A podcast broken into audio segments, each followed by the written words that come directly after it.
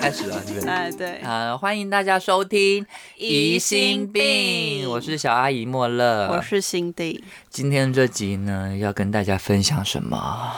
下款 下款，我们今天要分享，呃，就是我们最近观赏的电影的。我爱你呢，是我的错，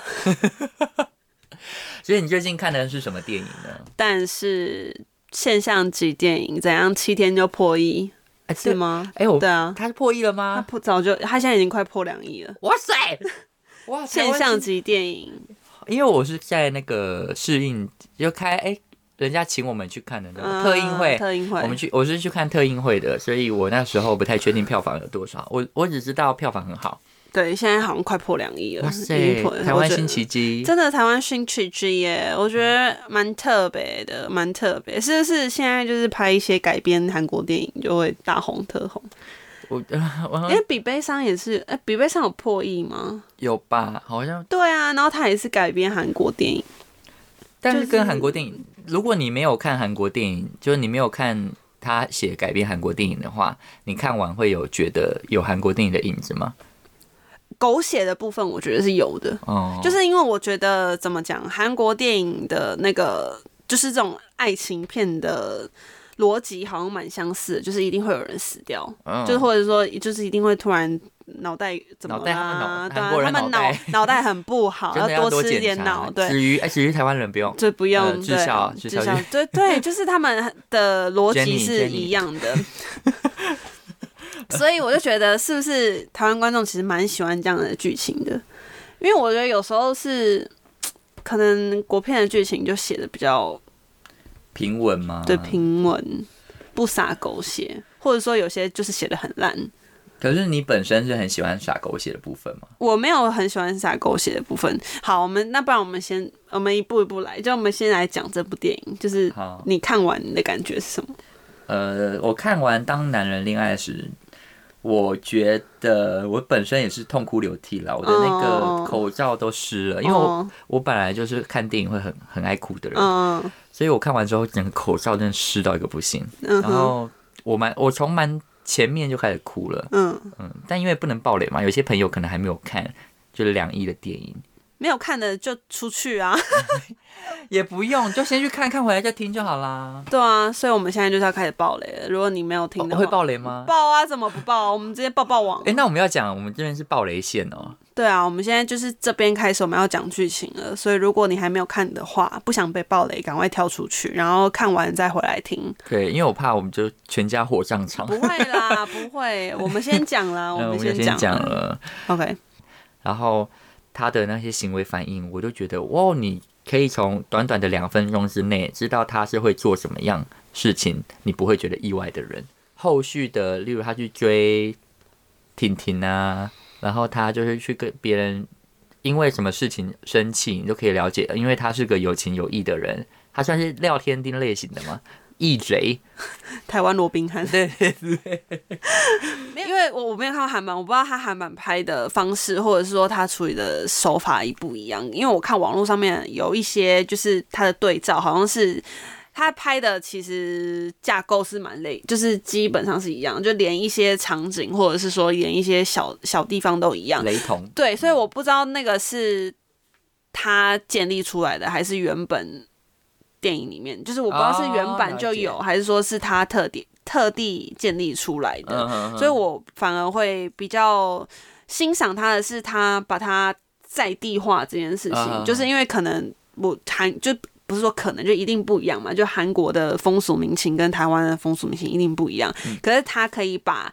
这部电影变得非常的台湾台湾化化，是我觉得他很厉害的一个地方。因为像《比悲伤》，我我没有看过，但是我看就是大概就是觉得说，他们好像还是在一个一样的基础上面，嗯就这个东西，它好像有点像是把韩国原本的样子都直接搬过来。嗯嗯嗯，对，可是他，呃，当男人恋爱时有处理的比较好，我觉得你会很记得。这个角色是讲了什么东西的？比如说，就是我刚刚讲那些台词，我觉得应该很多人看完就是会一直记忆犹新，一直留在脑海里面。就是呢下宽对，我爱你呢，就是这种你会一直记得。我觉得这是一个蛮厉害的东西，因为有时候其实电影看完了就忘记了，对，你只大概只记得剧情发展或怎么样，可是你不会记得角色的台词是什么。嗯，我觉得这蛮厉害的。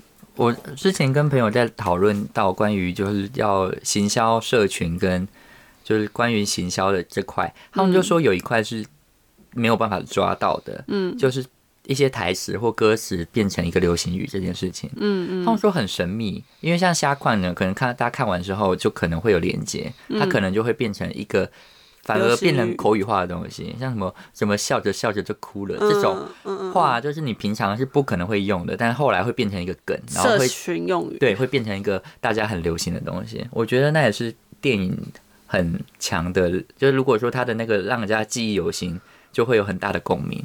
对，但是我我哭，我第一个开始哭的点是，呃，他帮他爸办葬礼那边，嗯啊，丧礼啊，不是葬礼，丧礼，他帮他爸办丧礼那边。可是我发现我这部电影里面哭的地方，都是我觉得女主角很可怜的地方。嗯，就是我其实是为了，我其实是共鸣到那个女主角，而嗯不是邱泽。对我是共鸣到那个婷婷，觉得说，干他真的太虽小了我吧说？婷婷是不是个克夫的对？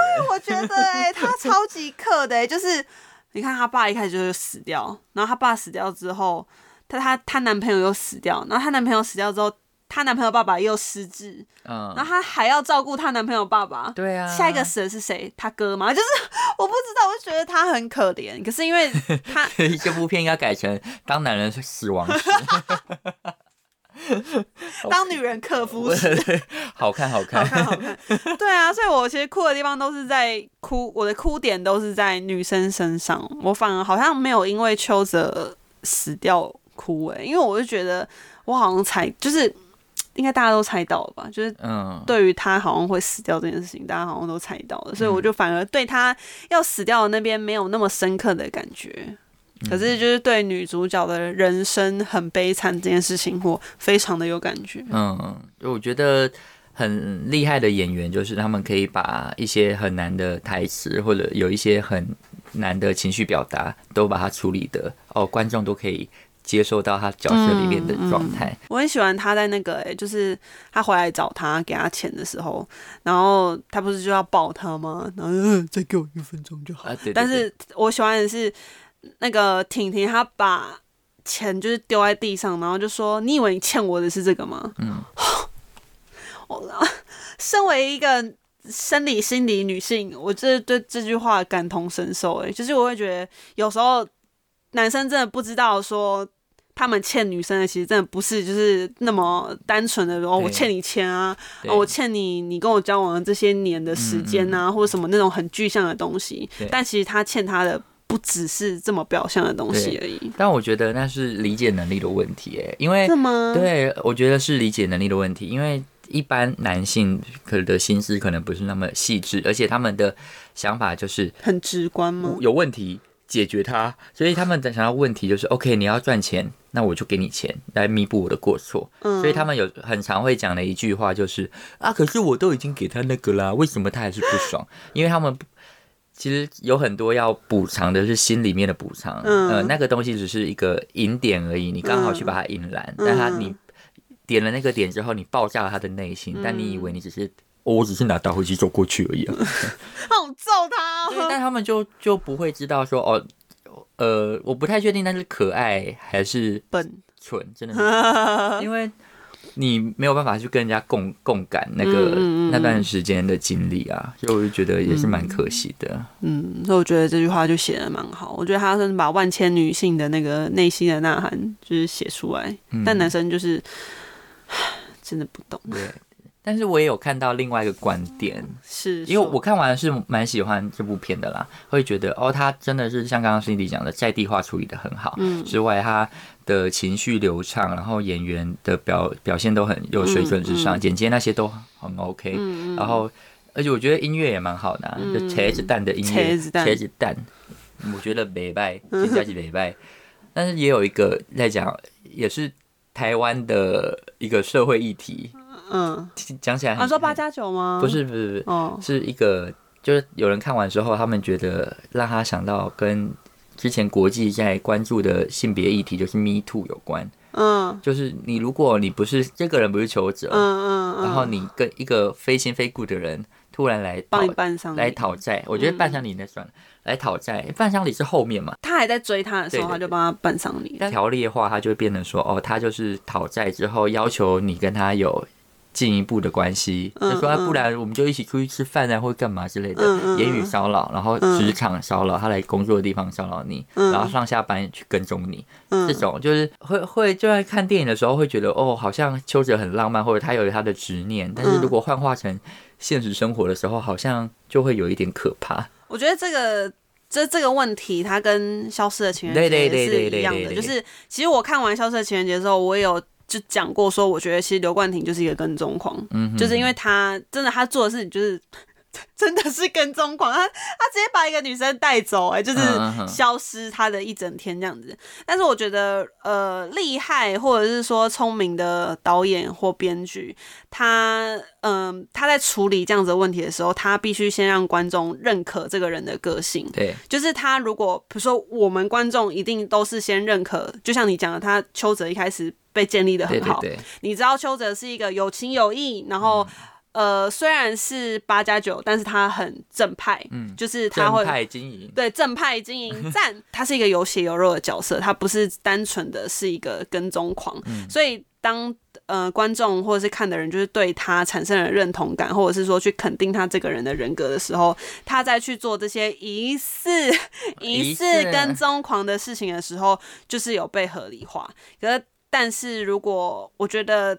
导演或编剧在这一块没有处理好的话，真的就会有你讲的那个 me too 的问题，就是哈、你到底是谁？你为什么要来我上班的地方堵我这样子？对，因为我后来也有在思考这个问题，就是我会会会想说，嗯，这样会不会就是有点浪漫化对对对跟踪狂的这个问题？可是后来觉得说，好像还是要看那个对啦，每个人不同的啦。因为假如说今天邱泽一出场就是一个很猥琐，就他还是邱泽哦，可是他可能演的很猥琐，或者是他演的很就是一直要我不知道对，一直要 K 炮，然后很色欲熏心，然后又不正派经营的话，当然观众也是会觉得他这个真的不行，也就是这个行为是不 OK 的。嗯嗯但我不知道啦，因为我我如果今天，因为哦，因为这个也牵扯到之前，比如说郑嘉纯，他不是呃那那时候跟 Only You 呃的事情，对然后大家就挖说什么哦，他以前去医美诊所，那医生很帅啊，然后摸他他都 OK 什么的，嗯然后为什么呃那个 Only You 就是开他玩笑他不行，嗯然后那时候大家就讲说。呃，什么人丑性骚扰啊，人帅真好什么的。但回归到最本质问题，本来本来就是，如果这个人你看对眼，那他就是一个你认可的对象，嗯就是在你的范围内。对对对，那如果这个人他本来就不在你的范围内，那就真的是性骚扰啊。他就说这个跟你帅不帅，或者是呃你的地位没有关系，就单纯就是被摸的那个人，或者是被跟踪的那个人有没有认同这个人这样子。对，我有看到有一句话讲的很好，他就说，就不管你是谁，你只要去碰触到别人，让人家不舒服，嗯，就是性骚扰，嗯只是你刚好长得很丑而已。就是你大家不要再觉得把它贴在说哦，因为他长得不好看，所以他做事就是性骚扰。对，你不管怎么样，你触碰到对触碰到让人家觉得不舒服，言语的或者是肢体的，对。让人家不舒服就是性骚扰。只是刚好就长长得丑，对，因为今天就算金城武摸你啊，你不喜欢金城武也是性骚扰、啊。对啊，就跟你今天明明是那个零号，然后对方一直在你面前抠屁股，你也觉得说干嘛跟我抢工作，对不对？就觉得说我不喜欢，我不喜欢你这样子，那是我的那 my job，I 对 love my 啊 I job。love my job 对啊 Don't you dare！对你不要抢我工作。嗯，就是那个喜好程度，你自己扪心自问，你嗯到底喜不喜欢？但又会牵扯到另外一个 什么什么？没有，你知道，关于行为模式，人类的行为模式就有牵扯到，又有一派就是那种，哦、他喜欢被羞辱或什么，哦，对啊，那又又是在另外的讨论范围之外了。就每个人的爱情跟他们可以接受的范围不一样，你不能用你的去框架在别人身上。嗯，对，我们要尊重每个人。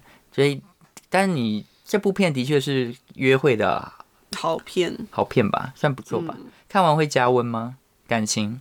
会耶，你是跟男友一起去看的吗？嗯，那他有他有说邱泽很帅吗？他他有把呃手指放到，啊什么啦？你说抠屁股吗？不是，没有没有。他有说邱泽很帅，那因为我们我不知道你记不记得那一幕，就是反正他钱被骗完之后，不是在面瘫，然后婷婷要来带他回家，然后他们就吵架。对对对，我觉得那边邱泽超像金城武的、欸。嗯，我不知道你有没有这个感觉，因为我那时候看当下就觉得他这个侧脸跟金城武完全一模一样，是哎他把头发对对对对，嗯我觉得完全一模一样。然后看完之后，嗯、我男友也跟我说，哎、你不觉得刚刚邱泽有几幕都超像金城武的吗？我说我也觉得、哎、嗯所以就是我们有志一同认为他很帅这样，而且我们那天刚好遇到他印钱，嗯，就是非常的 lucky。然后他就是穿他，因为他好像买了蛮蛮多戏中的衣服，就是他好像蛮喜欢那个阿成的衣服。然后他那天就穿里面的那件衬衫来。嗯，后来回去听他那个我录的现实动态，我发现他很会就是跟粉丝塞奶、对啊，他就说。啊，那你们看完觉得好看的话，要帮我分享哦，好不好？然后我就觉得气死，我觉得粉丝应该会整个大暴动吧，就是你就分享了，对，因为我因为我录的我那时候没有听到，我是当回去之后听才听到，然后我就听到那个影片里面是台下的观众全部都好，我就觉得他真的蛮会的哎，就是很帅又帅，哎，那个那天仪仗就是他听完我们在讲那个男男明星 Top Ten 之后，嗯，他就说你们两个的喜好太明显了，哦，真的他说啊第吗？好吃哦，嗯数字，嗯，不是因为我们的喜好就这么主观啊，这个频道不就我们两个人，还想怎样？不然我们叫吴淡如去录 Top 对啊，他直可他可能十个都会说说出很好的话吧，但我们可能就是没办法，我们就没读书啊，我不阅读的，不好意思，我们面目可憎，不好意思。面目可憎。对，反正就是好看啊。好的，但是哎、我突然又想到一个，哎、没事，我突然又想到一件事情，就是嗯，因为我我我个人对于牙齿这件事情蛮在意的，然后整齐吗？对整齐，然后因为邱泽应该是有去做贴片，就是他的牙齿应该是假的。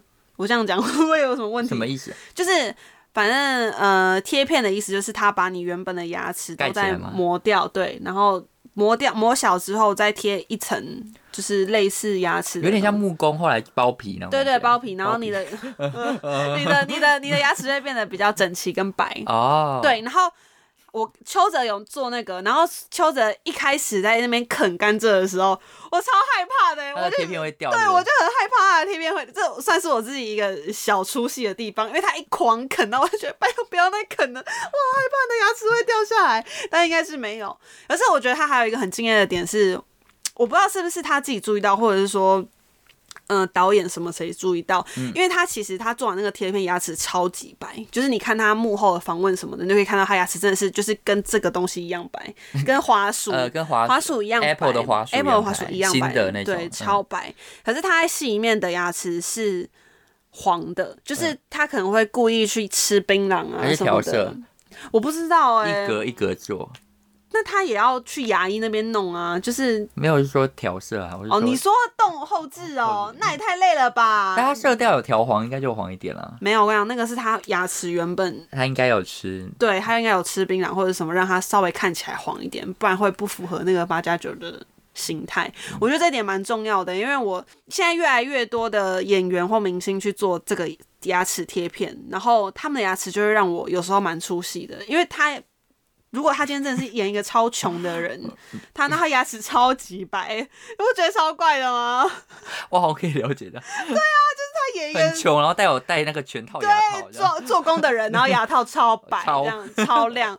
因为我这个问题是在那个我看《刻在你心里的名字》的时候的汪彩华、嗯。身上也有看到这个问题，就是他也是贴片吗？他也是贴片，然后他牙齿超级白，可是家庭主妇牙齿可以白，他没有吃槟榔，可是他太白了，就是他白到你知道，而且不能是同性恋。他白到他应该他们家不会住那么简陋。对，哦反正我就注意这种 detail 的东西啊，反正我就觉得，我那个的确跟经自身经验有关，对对，对，就跟你自己，你以前因为做造型组的，所以你应该就会看一些比较重的细节，嗯或者说什么。很细，很但一般观众应该不会 care 他牙齿到底是什么东西。但因为像我本身就没有，没有看哦我会看到他牙齿，呃，整齐，会因会有看到它可能黄黄的或什么，就觉得哦它很敬业，但我不不知道说如果白的时候或者他平常的时候，嗯，对我就觉得哦那可能他可能上戏前有呃可能吃芋泥，之类的 之类的，或者是麻辣火锅那个辣油这样涂上去，对对对。啊，我就觉得还蛮敬业的，因为那个贴片的颜色是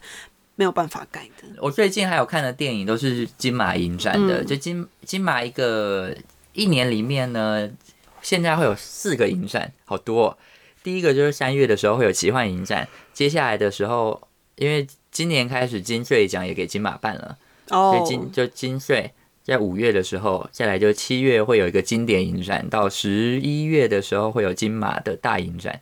那这些分别呢，最近的是金马奇幻影展，它就是会选一些比较 B 级的片，嗯，都是一些也会有一些歌舞片啊，然后会有一些搞笑的、喷血的、杀人的题材是比较特别的片子，都会在金马奇幻。我本身非常喜欢看金马奇幻，嗯。因为它的票价很便宜，一张票只要一百七十八元，嗯还可以在泰坦厅里面看电影。哇哦，目前看到的两部片都是复刻的片，很嗯好看呢、有一部片好逼哦，逼到不行，你看什么？《冰刀双人组》我好像听过，很好看，它是动作片，但它逼到不行，它是会流血的那种吗？没有流血，它就是把两个完形象完全，嗯，那怎么讲？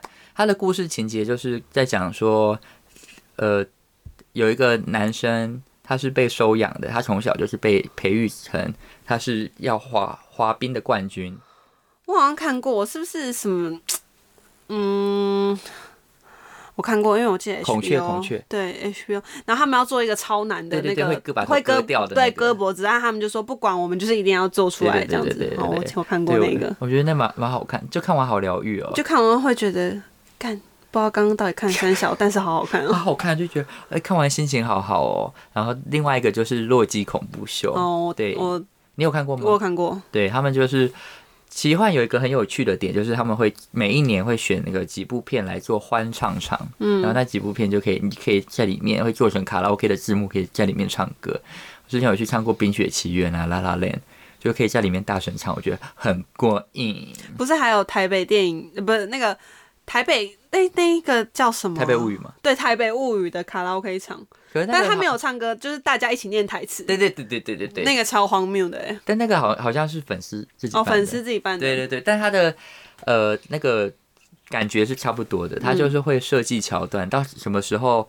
例如像前我们在看《洛基恐怖秀》的时候，有人进来，他真的会有人扮演电影里面的角色，嗯他进来的时候，他下面就会写挂号，就会写说欢呼这对之类的，然后可以丢卫生纸啊什么。嗯，我觉得《洛基恐怖秀》最有趣的一件事就是，之前在星光影城的时候可以丢爆米花，嗯。虽然但是爆米花都是过期的，嗯，都是，但是没有臭掉，因为怕大家觉得我们浪费食物。嗯我有一个大学同学，他很爱《洛基恐怖秀》，然后他几乎每一年半都会去看。然后他去看的时候呢，他就是会以《洛基恐怖秀》为 dress code，、嗯就他会穿的跟里面的人很接近去看。嗯然后我就觉得蛮有趣的，因为他等于是很贯彻他的这个信念的，就是一直都有在执行这件事情，而且就是我看他的照片都觉得他执行也蛮不错的。就是那今年还有去吗？他今年有去，好酷哦，超酷因为他票很难抢哎，他他绝对抢啊，一定抢到的那一种，好了不起哦，真的。很厉害。今年的重映电影应该会很多，在国外来说，因为去年整年都是疫情嘛，所以没什么片可以拍。对片子比较少，加上大家的作息、生活作息改变，大家不太能去电影院看电影，嗯，所以主要拍摄的都是影集会比较多。对，所以电影的话就是会一直延档。台湾的话可能感觉还好，但是国外的好莱坞的片可能就会比较少一点。所以今年就有很多经典的重映。我最近看的一个重映是《青春电幻物语啊，岩井俊二》，的你，有看过吗？我没有看过，可是听说就是蛮悲的。对，他在讲一个霸凌的故事。嗯一个霸凌的人，就是一环一环串在一起的一个。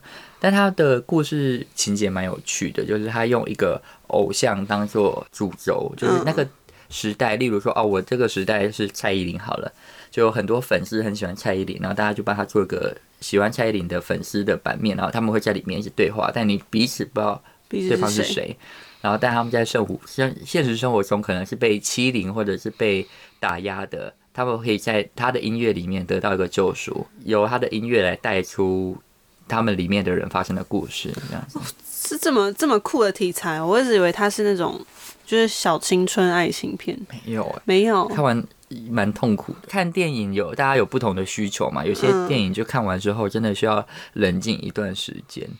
我之前有看过一部电影，然后看完之后我有三四天都睡不好。那你呢？你是比较喜欢看哪一种类型电影的人？我其实我没有很挑诶、就是只要不要太烂，我都可以。